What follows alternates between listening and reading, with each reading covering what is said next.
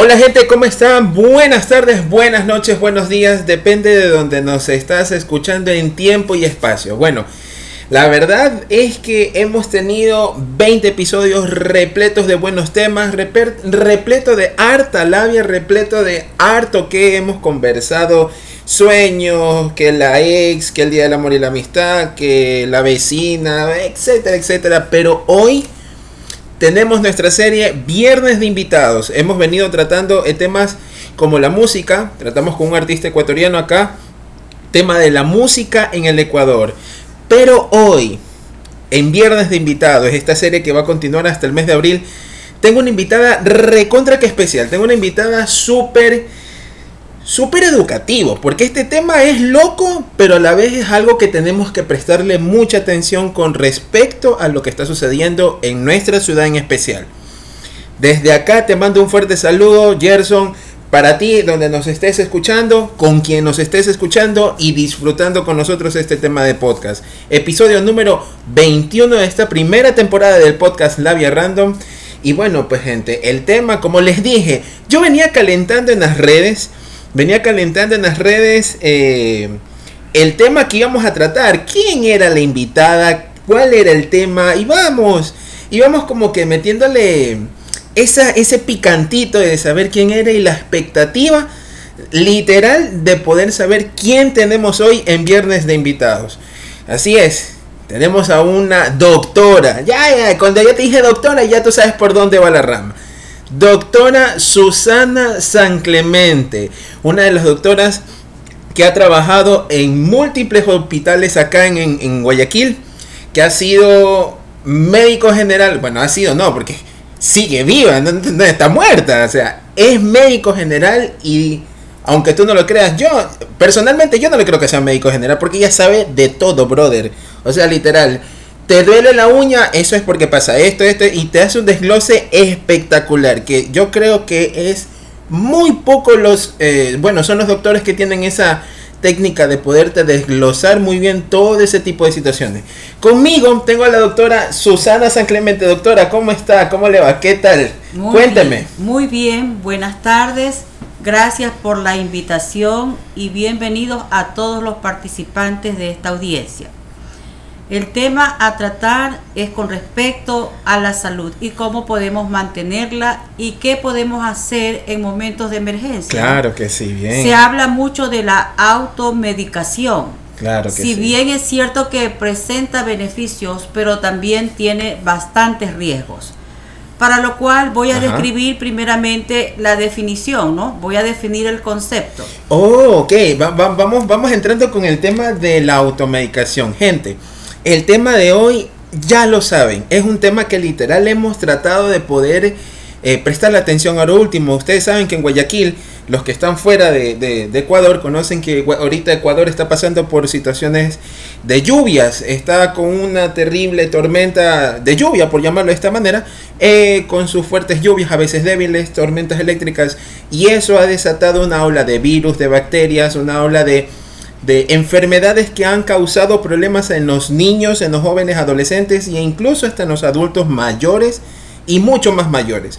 Así que, como decía nuestra querida doctora, que es la invitada, que le vamos a meter el sazón aquí, vamos a hacernos, eh, eh, vamos a entrar en este conversatorio muy bonito que es la salud, un tema que le vamos a echar harta labia, pero dentro del concepto que es mi salud, tu salud, nuestra salud, señores, episodio 21. Así que, doctora, bueno, a ver. Entrando ya en materia, cuéntenos cómo es el asunto de la automedicación. Vamos por parte, automedicación. Ya. De acuerdo a la OMS, automedicación se define la selección y el uso de medicamentos por parte de un paciente, ¿no? Una persona que tiene una afección de salud para tratar de mejorarlo, ¿no? O repetir de pronto también una prescripción médica ya que ha de pronto tenido un cuadro clínico parecido, tiene al alcance de la mano lo que le prescribieron en la primera oportunidad y ahora quiere hacer uso de lo mismo, cuando no es lo indicado, porque ya se trataría más bien de un segundo control Ya, o una segunda valoración al respecto y actualizar los datos y cómo está desarrollándose aquel problema. Ya, entonces eso no lo podemos hacer porque eso también es automedicación. Debe oh, siempre ser bajo la vigilancia del médico tratante. Perfecto. Ya. Así es. Entonces, el automedicarnos puede ser beneficioso, como ya les manifesté, en caso de síntomas leves, como por ejemplo un dolor de cabeza limitado y de corta duración y no repetitivo.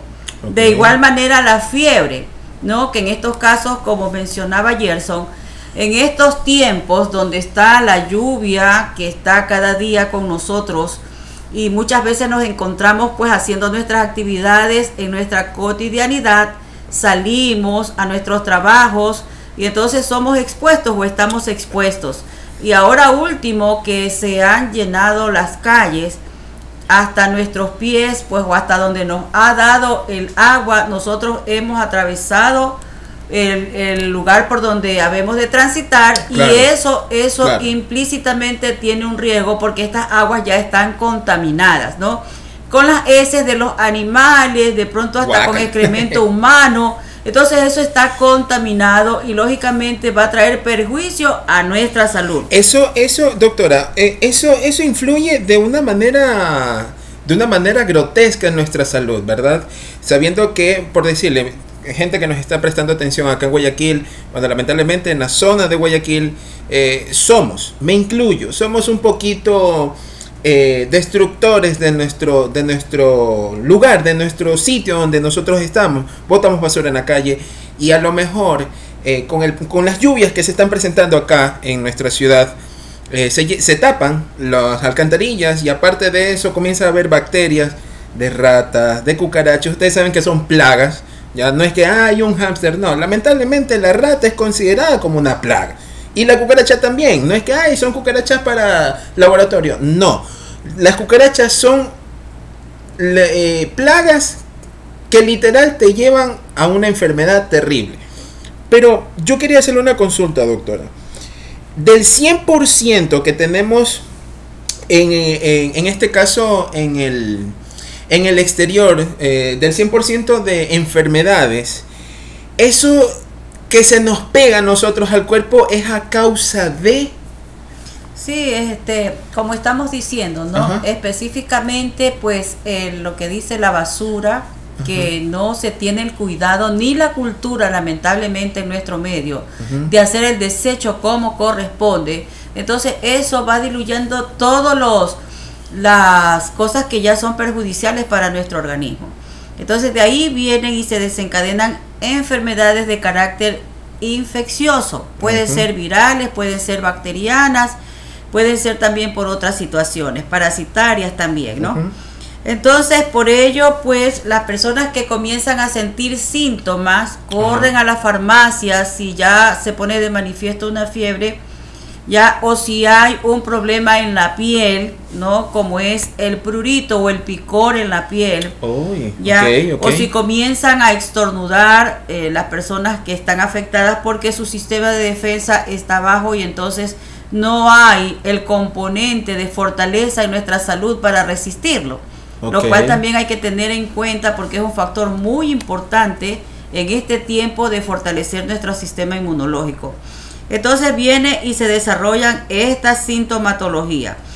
Como les indiqué, pues si son síntomas leves y son puntuales y limitados y no repetitivos, podemos acudir a la farmacia y consultar al expendedor de la misma para que nos ayude cuando el síntoma es leve y si con ello nos permite tener nuestra actividad oportuna, correcto Doctora, le quiero hacer otra consultita. Aquí vamos a llenarnos de preguntas porque literal el tema está bueno y recién vamos iniciando, gente. La automedicación. Por ahí estuve leyendo en un, en un episodio de, de TikTok, en un video de TikTok, literal. La gente que sabe TikTok a veces es para bien y otras veces para mal. Pero bueno, la gente que lo utiliza para bien, pues chévere ahí, continúe. Pero, ¿la automedicación puede llegar a la muerte? Por supuesto. Porque para poder hacer automedicación uno debe de hacerlo de manera consciente y responsable. Si una persona que tiene una patología de base, como por decir diabetes, hipertensión o una enfermedad crónica ya con un tratamiento, y se le presentó de manera repentina algún síntoma, entonces fue a la farmacia a buscar algo diciendo, manifestando cuál era el problema que tenía, puede presentarse una interacción farmacológica no deseada. Oh, porque está una combinación de un medicamento que a lo mejor no es compatible con lo que ya tiene como tratamiento y por supuesto que puede ocasionar reacciones no deseadas y complicación en los problemas que ya están siendo tratados. Tratados. Oh, ok. Eh, me doy cuenta de que la automedicación como tal, ok, nos puede llevar a la muerte, pero ¿qué pasa? ¿Qué pasa si son medicamentos que, que conocemos, que dicen, bueno, eh, mi mamá me lo receta, mi tía me lo receta, mi familia me lo receta, amistades me lo recetan y me dicen, no pasa nada. Y de repente asumo o avanzo o hago o compro eso. ¿Usted cree que está bien? ¿Está bien, doctor? Dígame, porque yo soy medio, medio bobo en esa área. No, no está bien. Ok. Este, especifiqué que ese, esa automedicación se la debe de hacer de una manera consciente y responsable. El vecino, el hermano, el amigo no es la persona facultada para poder recomendar ningún medicamento, ¿no? No tiene esa facultad pero la práctica de la manera incorrecta puede llevar a diversos aspectos negativos, como por ejemplo la aparición de reacciones adversas. Todos los medicamentos, ya sea en un mayor o menor grado, tienen la posibilidad de producir estas reacciones adversas es una reacción nociva y no deseada. También puede producir toxicidad, por ejemplo, cuando empleamos una dosis inapropiada. Es que ya más adelante vamos a ver cuáles serían los aspectos en los que nos basamos para poder acercarnos y solicitar un medicamento ante una necesidad o requerimiento.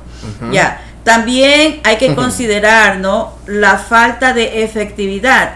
Por ejemplo, ahora que está de moda las enfermedades víricas y vamos a la farmacia y el farmacéutico nos entrega antibiótico dentro de su recomendación.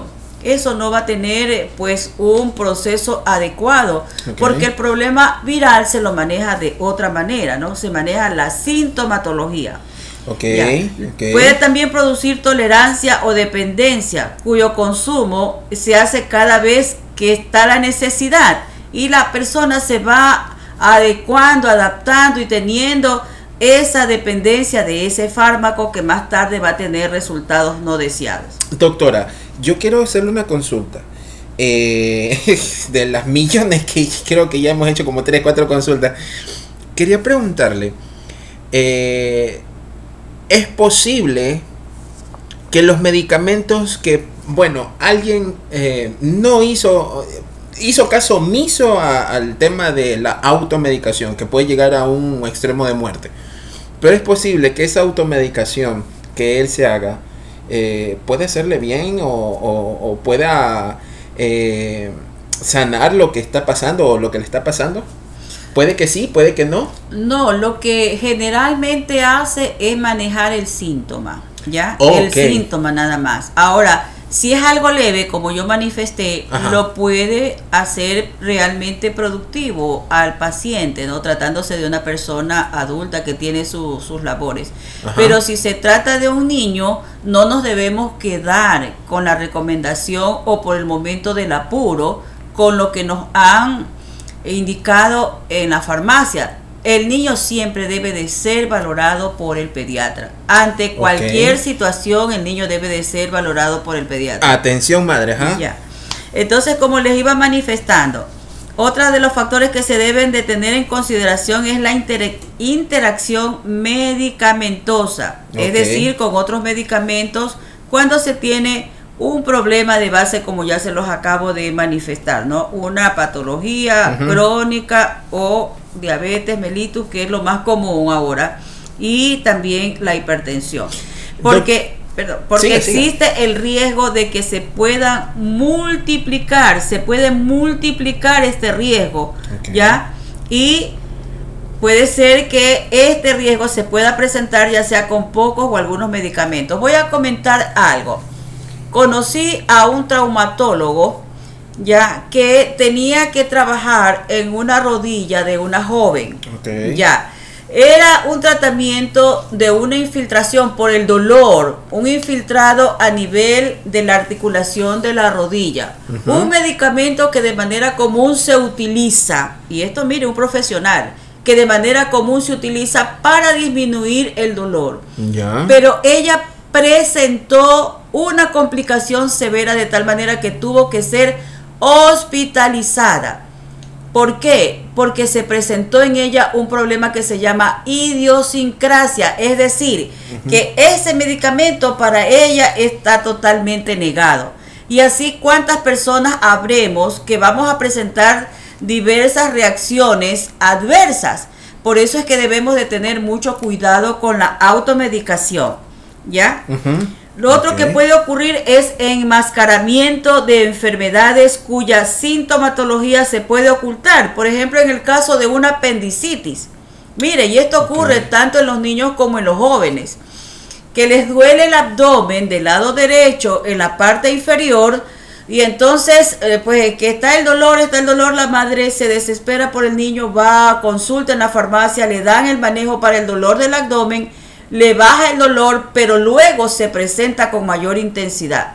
Y la madre prefiere darle esa medicación que le han recomendado y cuando ya el niño ya no puede tolerar el dolor, lo lleva a la emergencia hospitalaria y ahí ya se ha perforado el intestino, dando lugar a una peritonitis. Entonces, este caso yo lo he visto varias veces, tanto en niños como en adolescentes y jóvenes. El dolor abdominal debe de ser siempre atendido por el facultativo. Es preferible no automedicar. Ya. Ahora, el más común, la, reacción adversa más común es la que se produce cuando utilizamos indiscriminadamente los antibióticos. Que si ya tenemos fiebre, vamos a utilizar antibióticos. Que nos duele la garganta, antibióticos. Y esto da lugar a una resistencia a los mismos. Como no se termina el dolor de la garganta, la molestia, ¿no? Entonces ya se nos hace preciso la consulta médica y al hacer el cultivo de la orofaringe, que resulta que hay un listado de antibióticos que no podemos manejar porque se ha generado una resistencia a los antibióticos. Mire, esas son las reacciones adversas, los riesgos y peligros ante la automedicación. La verdad es que, eh, bueno, la palabra automedicación ha sido ha sido una palabra que hay que tenerle un poquito de miedo, gente. ¿Saben? De verdad. Acá hablamos de todo, conversamos de todo, pero prestemos atención con los niños, más que todo. No automedicarlos, no darles las pastillas porque sí, porque, ah, no, ya, no, estamos como la doctora mismo nos dice. La doctora es muy tajante en eso, chicos. Gente, recordemos que los doctores están por algo y siempre van a tener la razón en el área médica. Por eso tienen el título de doctor. Así es sencillo y fácil. Ellos están diciendo específicamente, y no creo que solamente sea nuestra invitada, sino que han de ser muchos doctores que dirán, no automedique el niño. Habrán otros que son ignorantes en el tema y lo han de hacer por el asunto X. Pero los que sabemos que es importante la vitalidad de los niños, no automedicarlos. Estamos haciendo una resistencia. La verdad que yo no lo sabía. Yo soy más ignorante en ese tema, pero miren, este tema de, la automedicación ha traído hasta la palabra resistencia. yo, gente, ustedes conocen muy bien esa palabra. La palabra resistencia y justamente para una enfermedad es que sigas, que siga, que la sigas teniendo constantemente a pesar de tomar medicación. A pesar de automedicarte. O sea, te estás literal matando poco a poco. Bueno, doctora, cuéntenos, ¿qué, qué, conversenos un poquito más con respecto al tema, ¿no? Ya, ahora quiero insistir en esto que es muy importante, lo considero así. Claro, sí, sí. A la hora de automedicarse, porque no voy a decir que la gente que tiene este problema de salud o un problema de salud, no va a consultar al farmacéutico porque es lo que le queda más cerca, porque los recursos económicos no le permiten otra opción.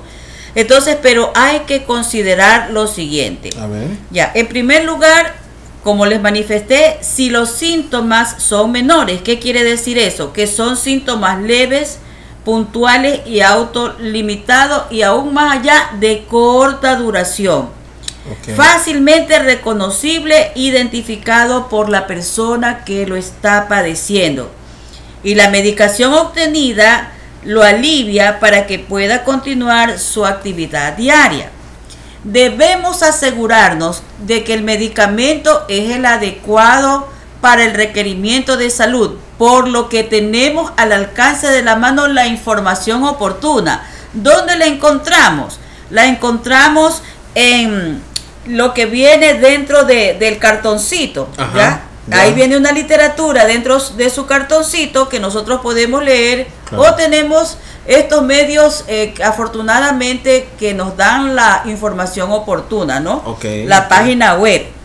Ahora, ¿qué debemos, de qué tenemos que informarnos? de, de la indicación, para qué sirve el medicamento, qué dosis se debe de emplear, con qué frecuencia lo debemos de tomar porque tienen una periodicidad de ingesta. No es a cualquier hora como se me ocurre, es que se me olvidó de tomarlo y voy a tomarlo en este momento, no.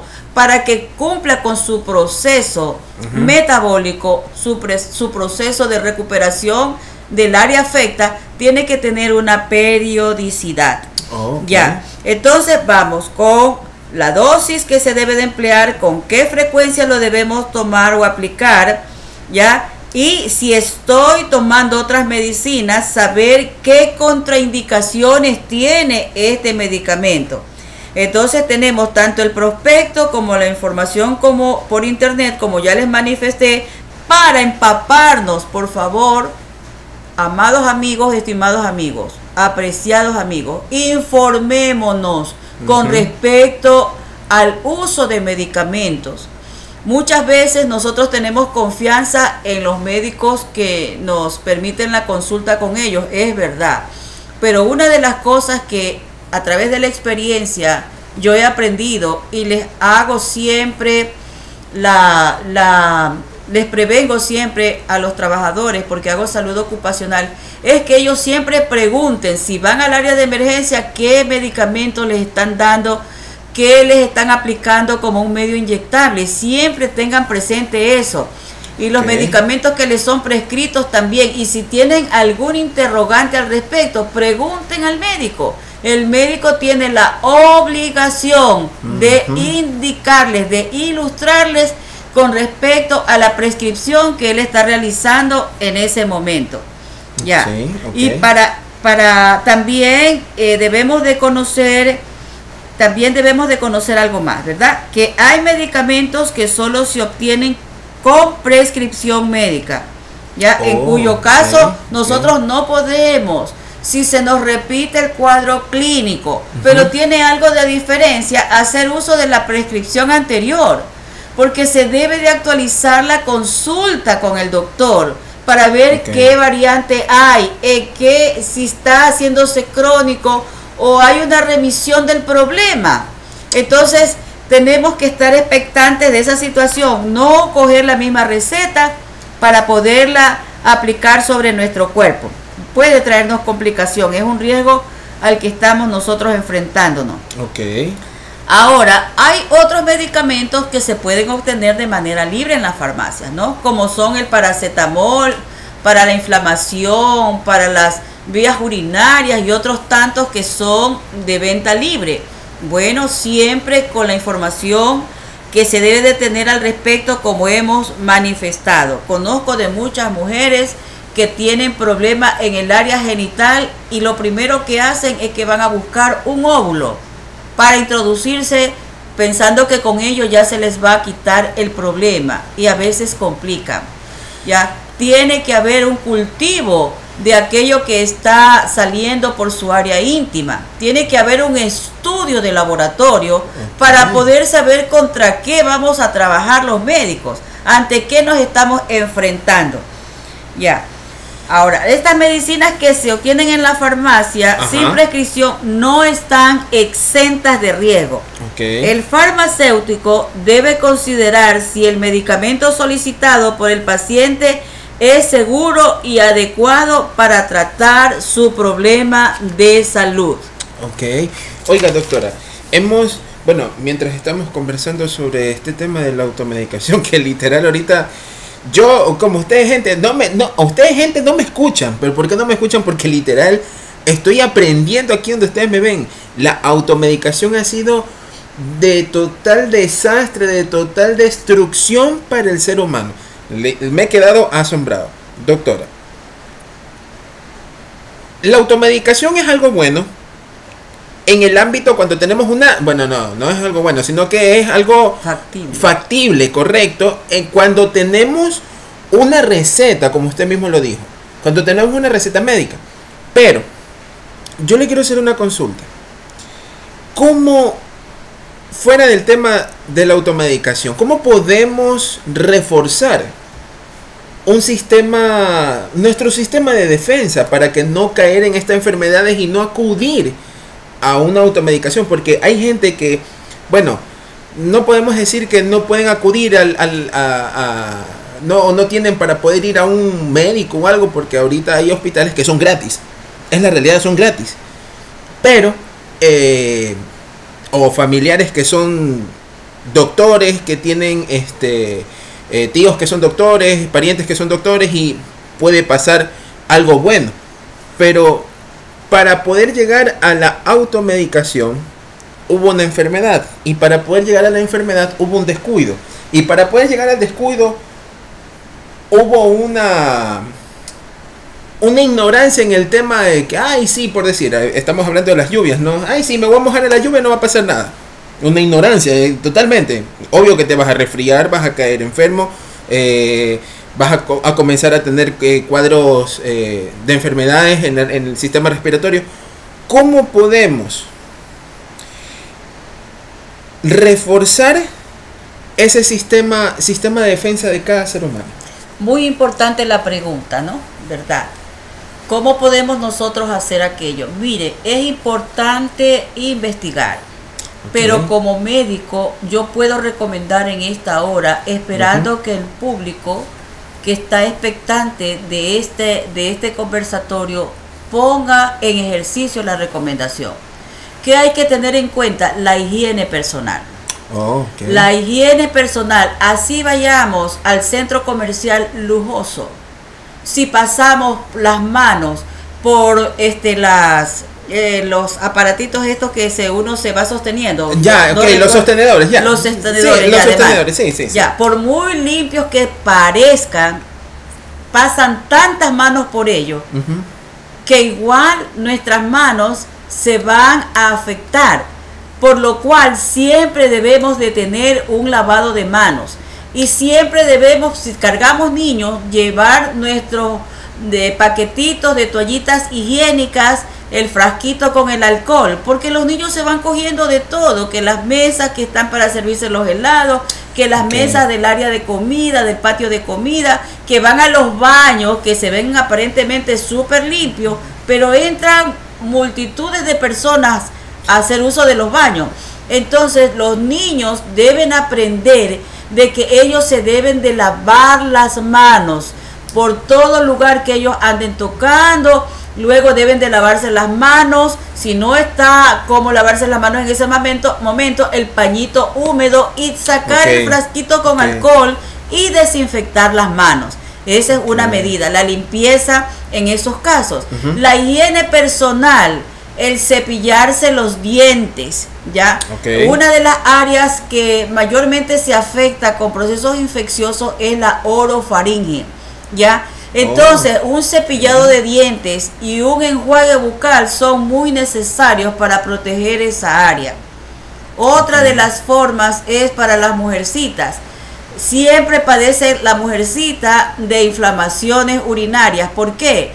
Porque uno se aguanta las ganas de orinar si está en un lugar donde no puede, no hay el inodoro, no puede hacer uso del servicio higiénico y siempre está con sus problemas de inflamación, de molestias urinarias. tener entonces al alcance de la mano un tratamiento para la vía urinaria. Lo primero, tomar abundante líquido. Y lo segundo, tener un jabón que permita mantener el pH del área genital. ¿Ya? Eso va a sacar microorganismos oportunistas y va a dejar lo que tenemos que tener en esa área que nos protegen más bien. Porque eso, a medida de que nosotros nos introducimos en la literatura que abre nuestros horizontes, que nos enseña, que este, nos hace darnos cuenta de cuál es nuestra realidad, entonces vamos a ir aprendiendo cómo tomar las medidas de prevención. ¿Ya? No utilizar eh, ropa de otra persona, sobre todo la que tiene que ver con la parte íntima, tener la higiene también de la parte de las axilas, de la nariz, de los oídos, eso es muy importante. Y algo vital y fundamental es la nutrición. Oh. La nutrición es la que juega el papel importante en el desarrollo o en la fortaleza del sistema inmunológico. Debemos evitar la anemia, por lo tanto debemos comer cosas verdes, debemos hacernos los jugos especializados que nos ayuden a generar glóbulos rojos, estar expectantes de ello. Que si los niños no tienen hambre, pues entonces preparemos los juguitos, hagamos las ensaladas tan picaditas de tal manera que ellos tengan el deseo de comer. Ya eso corresponde a los papitos no permitir que el sistema de, defensa se quede raquítico, sino más bien alimentarlo y fortalecerlo. Tener también un buen ejercicio, una caminata, un ejercicio respiratorio en un área verde para que los pulmones se vayan fortaleciendo, haya un buen ingreso de oxígeno, una buena salida de el, el, gas que tiene que salir de, nuestros pulmones, ya, para que se queden limpios. Wow. Wow, yo estoy totalmente asombrado. Bueno, a ver, gente. Hemos tenido dióxido de carbono. Eh, Hemos tenido el, el punto de la doctora ha sido machetera con el cuidado que se le debe de dar en estos casos, en estos tiempos donde la humedad persiste, donde los mosquitos abundan, donde, donde las moscas es el mundo de ellas ahorita. Tenemos que cuidar nuestra salud, tenemos que cuidar nuestro, eh, nuestro cuidado personal, nuestro cuidado higiénico, nuestro cuidado físico, nuestro cuidado mental, aprender, investigar. Gente, no se sienten a ver a las 3 de la mañana TikToks.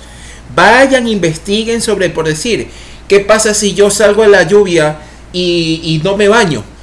Ustedes saben el peligro que se puede... Realmente a mí no me han escuchado hablar ahorita porque créanme lo que estoy aprendiendo y yo a partir de aquí en adelante lo voy a poner en ejecute, el asunto. Ustedes saben cuánta gente está muriendo. Aparte de eso, en Estados Unidos sacan un nuevo virus. Eh, el COVID probablemente vuelva a mutar. Hay un nuevo virus que está afectando a China que lo ha puesto en cuarentena otra vez aparece alguien igualito, un virus igualito al ébola. Tú no te puedes acercar a alguien con ébola porque literal, te acercas y menos de, de un metro, ya moriste. Así, no, no es que te vas al hospital, no, moriste. Gente, investiguemos, asesorémonos de ver bien cómo es el asunto de la medicación. No automedicarnos puede llegar a la muerte. En vida es todo, gente. En la muerte, ¿qué queda? Solo las cenizas, el cajón, debajo de una tierra. Si te fuiste al cielo, bien. Y si te fuiste al infierno, pues salúdame a Satanás. Así de sencillo, gente. Es la realidad. Hay que cuidarse la salud. Hay que cuidarse en las comidas. Esos gordos como yo no coman a las 3 de la mañana. Es una realidad. Tenemos hambre. Toma agua hazte un té sin azúcar, tómate un vaso de leche, tómate un vaso de agua con hielo. Bueno, y aún así me han dicho que el agua, doctor, el agua con hielo es, peligroso, ¿no? Así es, debemos evitar, debemos de tomar el agua y los líquidos a la temperatura ambiente. Vea eso. Ni más vuelva a tomar yo agua con hielo. Es gorditos, ustedes que están ahí 3 de la mañana yendo a McDonald's a comprarse hamburguesa. No lo hagan se les va a dañar el cuerpo. Si es que no se les está dañando, el hígado por acá me, me dice la doctora, si es que no se les está dañando, oigan, Aprendamos a cuidarnos. Sí, es verdad, es bonito disfrutar la vida, es bonito gozarlo, es bonito que Dios nos dé un día, es bonito. Pero aprendamos a cuidar la... Primero, la vida. Segundo, la salud. Tercero, nuestra mentalidad. Y cuarto, nuestro físico. Porque eso depende de que estemos aquí. Si no estamos aquí, gente, mejor vamos a Jardines de Esperanza, pongamos nuestros nombres, metámonos en el baúl y que nos entierren 40 metros bajo tierra. Y listo, murió el asunto. No ha pasado nada. Omitamos este tema y listo. ¿Les parece? No, pues gente, hay que ser conscientes y cuidar a nuestros niños, que eso es lo más importante. Vamos a un corte comercial, ya regresamos en este episodio de Mi Salud, Tu Salud, Nuestra Salud, acá en este podcast, en este episodio 21 de este podcast, La Via Random. Ya venimos. Gente, hemos regresado. Creo que no ha pasado ni un segundo del, del corte comercial que escuchaste. Solamente un... Ya volvemos. Gente, ya, e, eso fue lo que escuchaste, ¿verdad? dime la verdad, no me mientas, no me mientas porque si mientes vas a salvarlo a Satanás. Así que esa es la verdad, bro, no me mientas, así que ya sabes. Un segundo del corte comercial. Hemos regresado con este episodio 21 de Podcast Labia Random en esta serie Viernes de Invitados. Tenemos a la doctora Susana San Clemente, médico general es médico en todo. Realmente ella hace de todo. Ella a la medicina la, es como que fuera el esposo. Ella y la medicina es el esposo, imagínate. Así tal cual. Estamos hablando del tema de la automedicación y las enfermedades que han pasado en estos momentos. Doctora, cuéntenos un poquito más. Convérsenos un poquito más sobre el tema porque estamos como, como, como vos de esponja, absorbiendo todo. Sí, realmente es un tema muy importante en nuestras vidas, ¿no? De consideración, de análisis y de saber qué es lo conveniente para mantener una buena salud. La automedicación no es recomendable en ciertos grupos poblacionales. Se debe de evitar en el embarazo, en la lactancia, en las enfermedades pluripatológicas y crónicas y en los niños. Los niños son un mundo aparte. Sus órganos están en desarrollo, por lo cual se tiene que tener mucho cuidado. Miren, yo conozco del manejo en los niños, lamentablemente tengo que manifestarlo. Cuando el niño llega con fiebre alta al hospital, ¿Qué es lo primero que se hace? Ya, le da para la fiebre y de la mano va cogido el antibiótico, pero no sabe por qué es la fiebre. Porque eh, solamente le indicó que tuvo fiebre alta la madre del niño y por ahí mismo le, le está prescribiendo un antibiótico. Pero puede ser una fiebre viral con un manejo de la temperatura, inclusive que se agre en el que se agregan los medios físicos va el antitérmico y va el medio físico que va a permitir abrir los poros en el cuerpito del niño para que salga toda esa fiebre que es como un grito de auxilio o un llamado del cuerpo ante algo extraño que está ocurriendo dentro de él.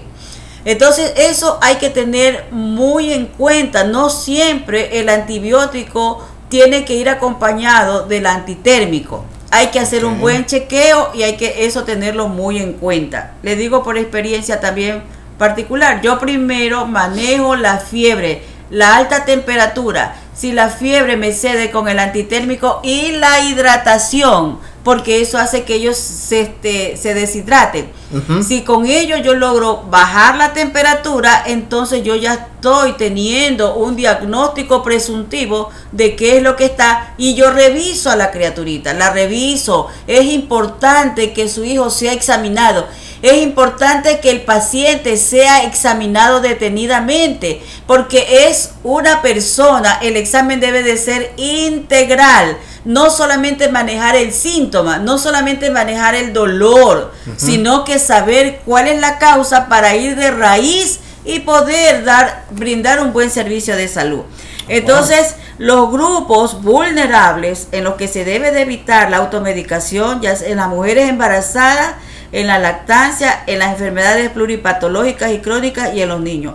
Otro aspecto que nunca debemos permitir es que haya una recomendación de parte de un amigo o un familiar, un medicamento. Porque en aquella persona, si fue la que lo usó, le puede haber sido muy seguro y muy satisfactorio. pero no podemos saber si es que este medicamento que yo como paciente he utilizado vaya a ser tan eficaz en la persona a quien se la estoy eh, se estoy este recomendando. Y allí hay un peligro. Puede haber ineficacia y complicación.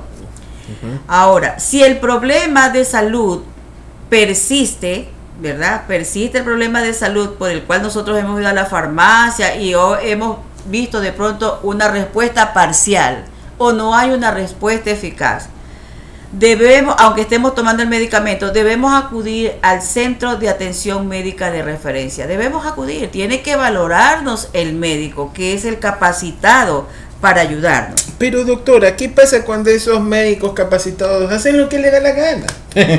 es una realidad. Hay médicos que sí son conscientes. Hay médicos que literal cogen, atienden al niño, como por ejemplo usted coge, atiende al niño y lo atiende de una manera que literal el niño se vaya mejorando conforme va pasando los días después de la visita médica. Pero hay doctores que no. Hay doctores que lamentablemente, por decir, y esto me ha pasado, porque personalmente yo, bueno, yo soy gordito, no debería estar gordito, mi contextura es gruesa, pero tengo que cuidarme con la salud, tengo que cuidarme con mi peso. Me fui a chequear y la primera vez no me dieron nada. La segunda vez tampoco. La creo que ya para la vigésima vez recién fui a una clínica recomendada por una tía. Y ahí me comenzaron a decir, usted tiene esto, esto, esto, esto. Y me lo dijo un doctor que ya estaba hasta con bastón, Dios mío, pobrecito. Pero me dijo, usted tiene esto, esto y esto. Y ahí uno, uno abre los ojos, ¿no? Y dice, wow, o sea, he tenido esto y nadie me lo ha podido decir. Y son esos doctores que son pagados, pero los que son voy a decirlo, es una realidad que no se puede eh, perder ni olvidar. Los doctores del Ministerio de Salud, no todos, no todos, los doctores, algunos doctores del Ministerio de Salud no son como usted dice. ¿Qué hacemos en esos casos? Bueno, lo que sí les puedo recomendar a las madres o a los padres de familia es que no se queden allí con ese descontento o esa inconformidad. Siempre hay una solución, siempre hay una oficina en la cual uno puede ir a comunicar que hay una falencia, ya que el niño ha sido ha estado bajo un tratamiento que no ha tenido resultados y que por favor le direccione para ver cómo puede llegar a un profesional que sí se toma la molestia de revisar y chequear tanto al paciente como las medicinas. Y esto no está limitado por la edad.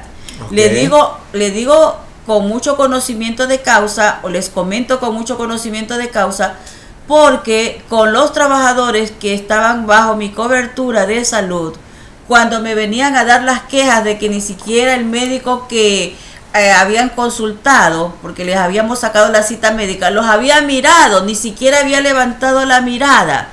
Entonces yo tenía la manera de inducirlos a ellos, sin faltar el respeto. Ustedes tienen todo el derecho de buscar quien les ayude y de comunicar lo que está pasando. Porque en el caso de, de los trabajadores que son afiliados, es un depósito mensual.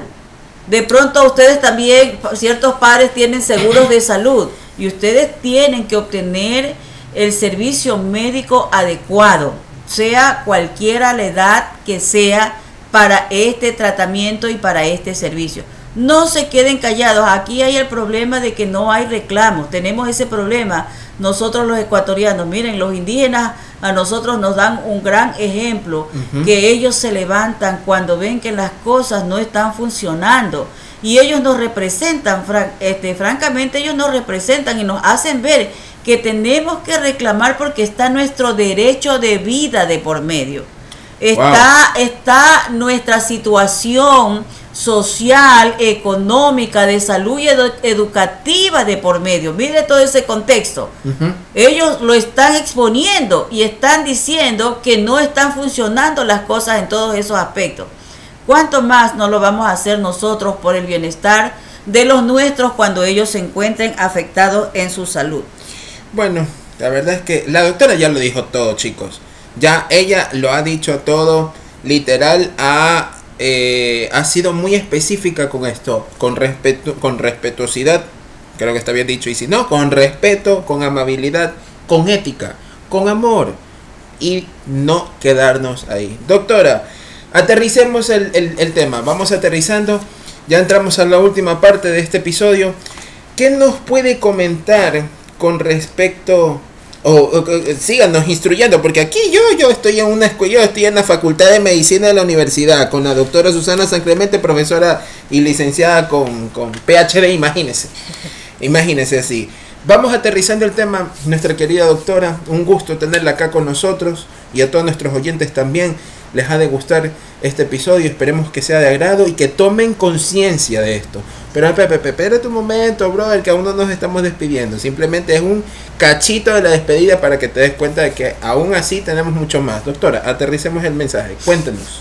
Bueno, miren, es muy importante lo manifestado por Gerson, quien lleva a cargo este maravilloso programa, ¿ya? es muy importante las medidas de prevención, cómo podemos detener o cómo podemos evitar la agresividad en los problemas de salud de nosotros, ¿no? O un buen desarrollo de nuestros niños en ese sentido, o en nosotros las personas mayores que tenemos un trabajo en el cual tenemos que ser productivos.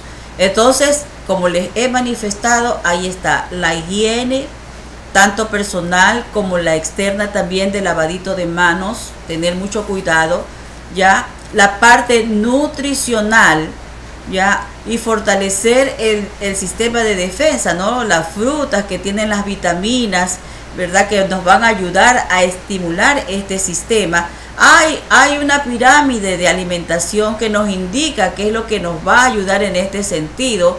Los ejercicios, y la parte respiratoria, ese intercambio gaseoso a, nivel pulmonar con el oxígeno y el dióxido de carbono, que eso, tiene, eso es muy importante saberlo hacer, porque una respiración corta y forzada es problema. Oh. Entra, entra una serie de patógenos a nuestra área respiratoria que luego generan eh, este, problemas de salud. Otro, otro asunto es también el estrés el estrés. El estar pues ansioso y mire que el estrés no se remite solamente a las personas adultas. Los niños también cuando tienen temor, cuando hay un maltrato de por medio, cuando no hay ese amor para ayudarlos en sus alimentos, se tardan un poco, hay que estar allí presentes. Eso hay que hacerlo con amor darle su, su, alimentación de tal manera que el niño se nutra. ¿Ya? Ayudarlos cuando ellos tienen miedo o cuando tienen tareas que realizar. Eso va a evitar que los niños enfermen. Eh, de repente, en una oportunidad, me llamó mi cuñada y me dijo que mi sobrinito tenía movimientos involuntarios. Oh. Imagínense, ¿qué era lo que estaba pasando con el niño? Estaba con estrés, porque los maestros, hay algunos maestros que tienen actitudes que dan terror y el niño estaba atemorizado. Entonces, de todas esas cosas se tiene que dar cuenta el padre. Y también puede suceder en la joven, en la oficina, que hay alguien que molesta, que el jefe es una persona que es intratable. Tantas cosas que se dan en el trayecto de nuestra vida que yo considero en esta tarde el poder recomendarles estas medidas de prevención, siempre estar cerca los núcleos familiares los unos de los otros y estar atentos a todo lo que puede entorpecer y debilitar nuestra salud o tornarla vulnerable. Ahora, con, respecto a todo lo manifestado con, de la automedicación, sobre todo ahora después de la epidemia, en donde se han desarrollado una serie de enfermedades, como bien dijo Gerson, virales y no virales, parasitarias y de todo tipo, eh, donde hay hongo también, donde hay moho, y son cosas que a veces no son tan fáciles de identificar. Entonces, la recomendación es que tomemos a cargo las medidas de prevención.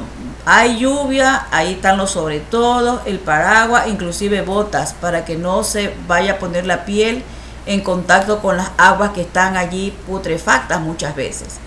Ya. Entonces, eso de allí, y tomen en consideración todo lo manifestado No olviden que ante todo cuadro clínico es mejor asistir a la consulta médica. Es lo mejor, es lo más recomendable para tener ese examen y el tratamiento oportuno para recuperar nuestra salud. Muchas gracias a todos y que les vaya muy bien, que la cobertura del Altísimo sea sobre cada uno de ustedes. De verdad que ha sido un honor, ha sido un privilegio de hablar desde tu ex que se fue con otro porque no te, no te amó, hablar de un tema que no todos lo tocan. Y si lo tocan, lo tocan a medias. Y si lo tocan, te lo tocan es con billete en mano. Esa es la realidad. ¿Da pena? Claro que sí. Pero la verdad es la siguiente. Si no cuidas tu salud, te vas a, la, te vas a, te vas a una caja. Ni siquiera te vas a... bueno, yo no sé si te vas al infierno o al cielo. Pero te vas a una caja y te llamaste. Ya, dejaste de ser. Adelantaste el tiempo. Lo adelantaste de una manera terrible. Cuidemos nuestra salud, gente. Hemos llegado a la parte final de este episodio 21 con nuestra doctora Susana. Gracias, doctora, por habernos acompañado el día de hoy. Gracias por haber estado con nosotros, por haber compartido el tema de la automedicación y muchos cuidados más. La doctora ha sido tajante. Señores, Prestemos atención a lo que está pasando hoy en día con nuestra salud. Prestemos atención a lo que está sucediendo con nuestros niños, que están pasando con la salud de ellos. Ellos son los que están detrás de nosotros. Nosotros como adultos ya nos vamos. Ya estamos por unos subida y arriba y después bajada. Ellos recién van subiendo. Van subiendo en primera, así como, como, como camiones ahí a, a 10 kilómetros, poquito a poquito, pero subiendo. Cuidemos la salud de ellos, cuidemos nuestra salud y cuidemos la salud de las que están a nuestro alrededor. Gente, Doctor, ¿algo más que argumentar? Nada más. Muchas gracias y buenas tardes con todos. Muy bien, señores, eso ha sido todo por hoy. El episodio 21 del podcast Labia Random en nuestra serie Viernes de invitados. Te voy a dejar las redes. Estamos como en Instagram como arroba labia random 10. Y estamos en Twitter como arroba labia random pod. Escríbenos, coméntanos, déjanos tu sugerencia. Acota si quieres acotar algo con respecto al tema. Y si no, mira, más claro, haz lo que te dé la gana con el episodio. Esa es la realidad. Y eso es lo que le debemos decir a la gente. Si quieres, compártelo cómetelo, fríelo en una sartén con unos huevos y te lo comes. No hay problema, brother. Pero es la, la, cosa es que interactúes con el episodio. Eso es lo bueno. Síguenos donde nos estás escuchando en Spotify, en Google, en Apple y también en radiopublic.com. A todos nuestros oyentes les mandamos un fuerte abrazo. Regresamos el día lunes con un nuevo episodio y esta serie, Viernes de Invitados, no se acaba aquí. El próximo viernes tenemos un invitado, Pepa con un tema Pepa. Ahí te la dejo para que te des cuenta cómo es la situación acá. Señores, nos fuimos. Esto ha sido todo por hoy. Muchas gracias a todos. Cuídense. Chao, chao, chao, chao.